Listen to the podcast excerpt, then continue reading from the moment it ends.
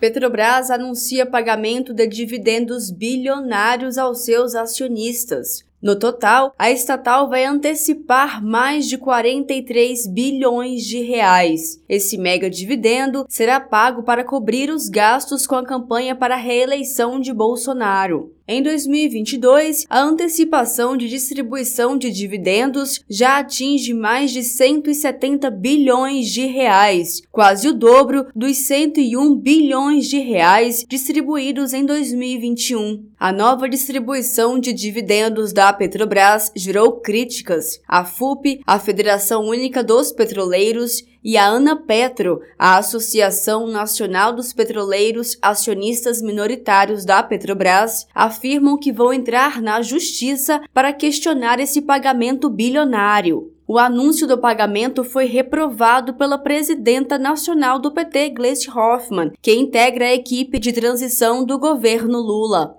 A petista afirmou que a política de dividendos retira da estatal a capacidade de investimento e só enriquece acionistas. Glaze disse ainda, entre aspas, a Petrobras tem que servir ao povo brasileiro. O senador e presidente da Frente Parlamentar em Defesa da Petrobras, Jean Paul Prats, ingressou com uma nova ação judicial contra a medida. O documento também será assinado pela Ana Petro, a Associação Nacional dos Petroleiros Acionistas Minoritários da Petrobras.